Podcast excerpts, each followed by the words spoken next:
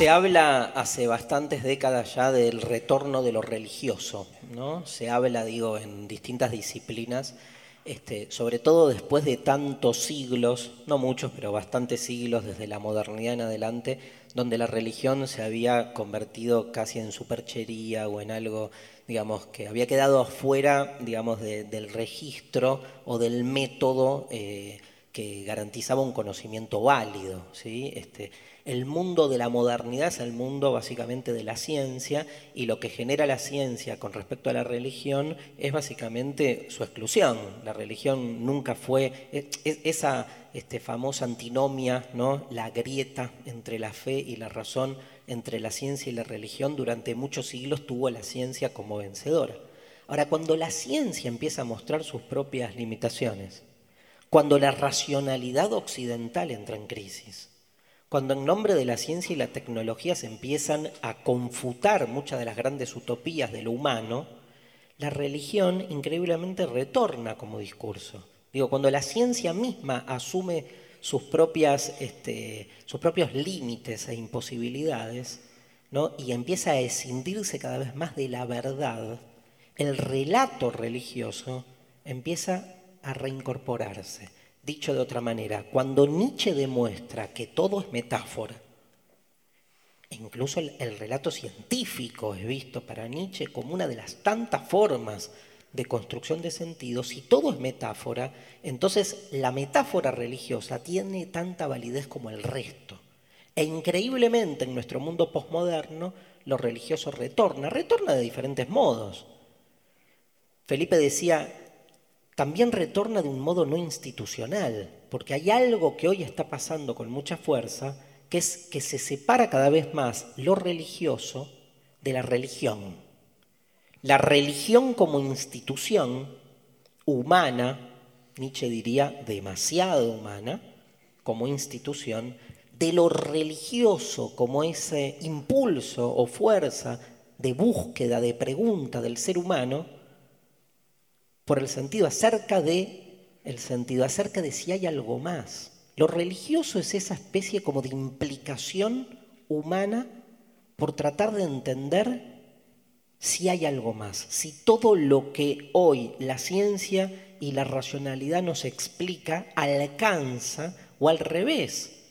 Dado los límites que la ciencia genera, habilita la pregunta por si hay algo más. Para mí es la pregunta, a mí es la pregunta que me desvela desde siempre. ¿Hay algo más? Y es una, esa pregunta es una pregunta religiosa. Religiosa en el sentido de que no nos contentamos con el límite. Y me pregunto, la ciencia explica el Big Bang, explica la materia, explica el átomo, todo bien. ¿Hay algo más? ¿Por qué así y no de otro modo?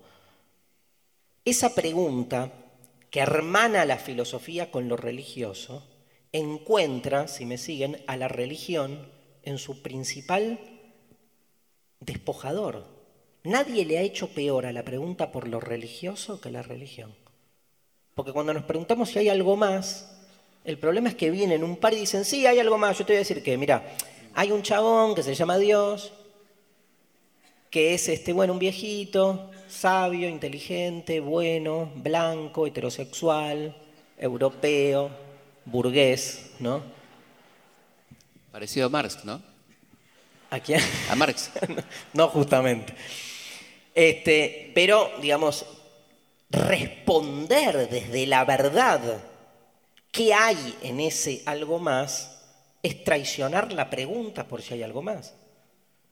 La pregunta por si hay algo más es incontestable, porque la pregunta por el más allá no puede responderse con las categorías del más acá.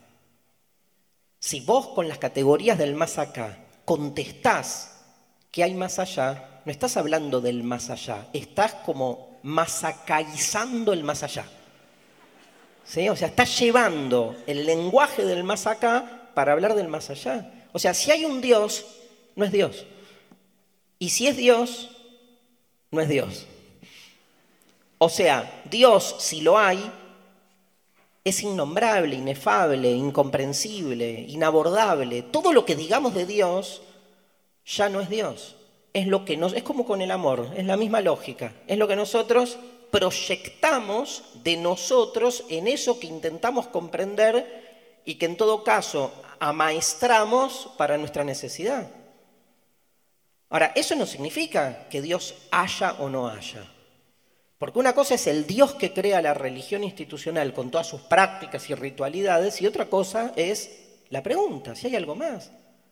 Para mí ese estar en estado de pregunta abre y una vez más descomprime todos esos dogmas que después uno, este, en los que uno vive con la exigencia de su cumplimiento.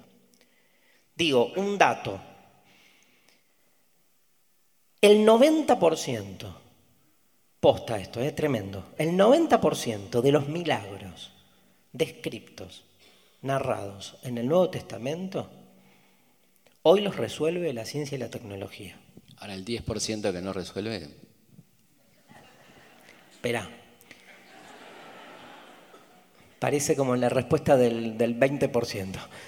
A ver, el, el 90%, ¿no?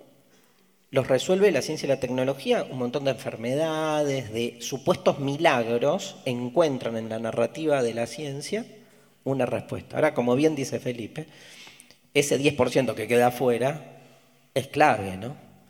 Por ejemplo, la muerte porque la ciencia y la tecnología resuelven muchas cosas, pero todavía no han podido resolver la resurrección, por ahora. Ahora, increíblemente, y acá empezó un poco esta, esta intervención con la pregunta de Felipe, increíblemente seguimos creyendo de alguna manera en, digamos, un tipo de religión que se conflictúa con esta afirmación, porque Digamos, si la mayoría de esos milagros son explicables hoy por la ciencia, ¿por qué seguir sosteniendo creencias en un Dios propio de otro tiempo? Fíjate la metáfora de Dios que está en la Biblia. Digo, por tomar una característica, Dios es luz. Vieron que la luz y Dios crea la luz y la luz es buena. Mucha, mucha referencia a la tiniebla, ¿no? Sí, al oscuro, ¿no? Como algo negativo. Los negros. De una. Out. Desde el inicio. Ausencia de luz. Ausencia de luz, ¿no? Absoluta.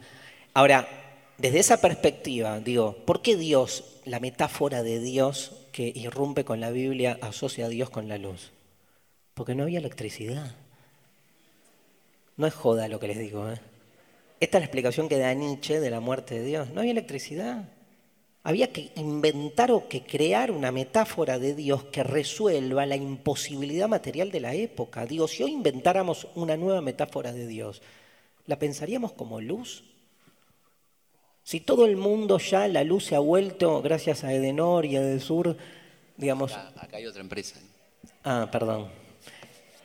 Se ha vuelto, digamos, se ha vuelto, se ha naturalizado como parte de lo que somos, ¿no? Entonces probablemente Nietzsche se pregunta, ¿qué nueva metáfora de Dios deberíamos inventar para nuestros tiempos?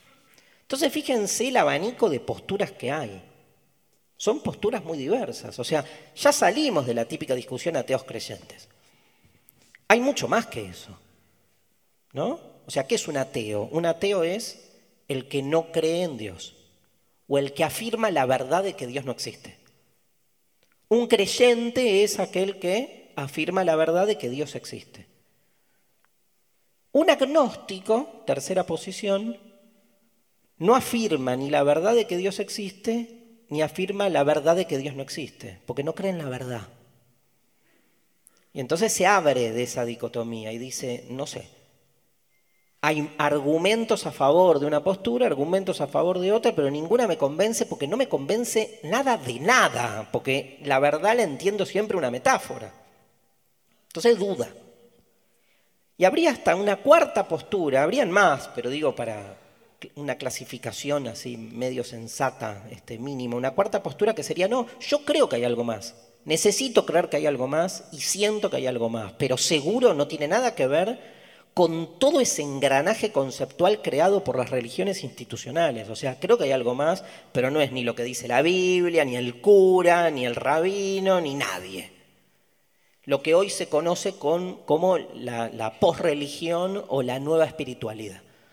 Donde pueden aparecer tradiciones ancestrales, pero mixturadas con prácticas por ahí este, de ritualidades hasta personales, les diría, que nos sacan de tener que cumplir con el dogma que otro necesita que cumplamos.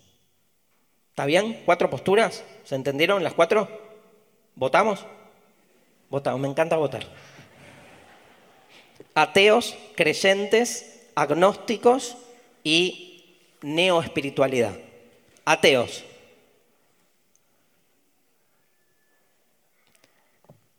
Creyentes en religiones institucionales tradicionales.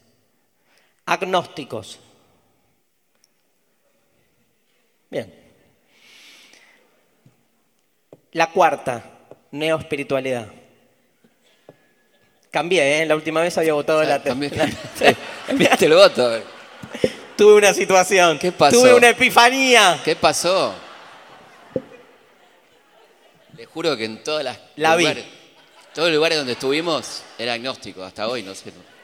Pero vieron qué diversidad de posturas que hay, ¿no? Como que no, no está, no es, no es, no es como la grieta de otras épocas donde era ateo creyente, ¿no? A, eh, a- a muerte entre ambas posturas. Me parece que está buenísimo visualizar hoy este contexto posreligioso eh, y sobre todo la posibilidad de diálogo entre, entre todas las posturas, ¿no? Este, donde uno va de algún modo también reinventando su propia posición de la que proviene.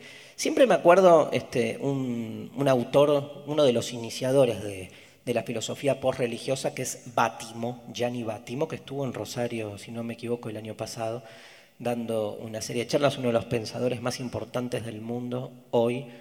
A Bátimo, Bátimo de chico era este, católico, militante, y después se volvió posmoderno. ¿no? Entonces él cuenta que un amigo lo llama un día por teléfono, no había celular todavía, de un teléfono público, dice, me llama un amigo y me dice, eh, Gianni, le dice, dice Bátimo, ¿vos todavía crees en Dios? Y Bátimo cuenta, y con eso escribe un libro clave en los 90, dice, si creo en Dios, mira, yo creo que creo. Yo me acuerdo cuando leí eso, yo al toque dije, ah, yo creo que no creo. Pero el primer creo me cambió la perspectiva, porque yo estaba acostumbrado a creo en Dios, no creo en Dios. Y acá es, no, pará, yo creo que creo o creo que no creo. Ese primer creo débil coloca, me parece, la cuestión de lo religioso en otro lado, en ese lado más metafórico. Ese primer creo es un creo débil. Vieron que el verbo creer es increíble, o sea, siempre usamos la palabra creer en un sentido débil, salvo con la religión. Yo digo, creo en Dios, ¿qué estoy diciendo? Sé que hay Dios. Ahora yo digo, creo que la economía va a mejorar el segundo semestre. Y no estoy diciendo, creo que la Argentina va a salir campeón del mundo en, Rusia. O sea, no estoy diciendo sé que. Ahora, ¿por qué en la religión el verbo creer se apropia de esa idea de certeza, ¿no? Cómo homologa la fe y la verdad. Me parece ahí que hay, ¿no? En, cuando Bátimo trae esta figura del creo que creo, me parece que este, distiende esa este, relación con la certeza y la lleva para otro lado. Cierro con esto y le doy la palabra a Felipe. Siempre me gustó el texto de Marx de la crítica de la filosofía del derecho de Hegel, donde Marx dice la religión es el opio de los pueblos. Siempre me gustó porque siempre, me acuerdo que este, al principio la leía y decía, sí, el opio, te adormecen. La- recordemos que era la droga de moda en esa época, ¿no? Me encanta droga de moda como, droga de moda. como concepto. Sí. Era la droga de moda. y- Hoy sería una droga de diseño, ponele. Claro, Claro. habían guerras, ¿no? Claro. La guerra del opio. La guerra del opio, Inglaterra este, introduce el opio a la fuerza en China, ¿no? Brutal, Este- Brutalmente. Bueno, y la, mm, eh, uno se queda con ese aspecto del opio, con, con su aspecto así enajenante, ¿no? La religión viene a adormecer a la clase obrera y entonces de esa manera este, logran dominarnos. Pero el opio, ¿sí? No sé si lo probaron. Este, Lo pueden adquirir en el hall de entrada si quieren. Vos decís que la facultad libre vende Sí, opio. parece. Es una forma de financiamiento. El opio genera placer. Si no, no te opiás, digamos. O sea, hay también un aspecto, y eso Marx mismo lo ve, hay un aspecto positivo, dice Marx, en la religión. Por algo la gente va al opio, porque genera un ensoñamiento liberador, una falsa libertad, que es la que propone la religión. En algún punto, en el más allá, todos somos libres. Esa falsa ilusión, dice Marx, tiene un aspecto positivo, que es que la religión entiende, como nosotros, que este mundo es una mierda. Y por eso busca la realización en el más allá. Ojo con el opio. Em,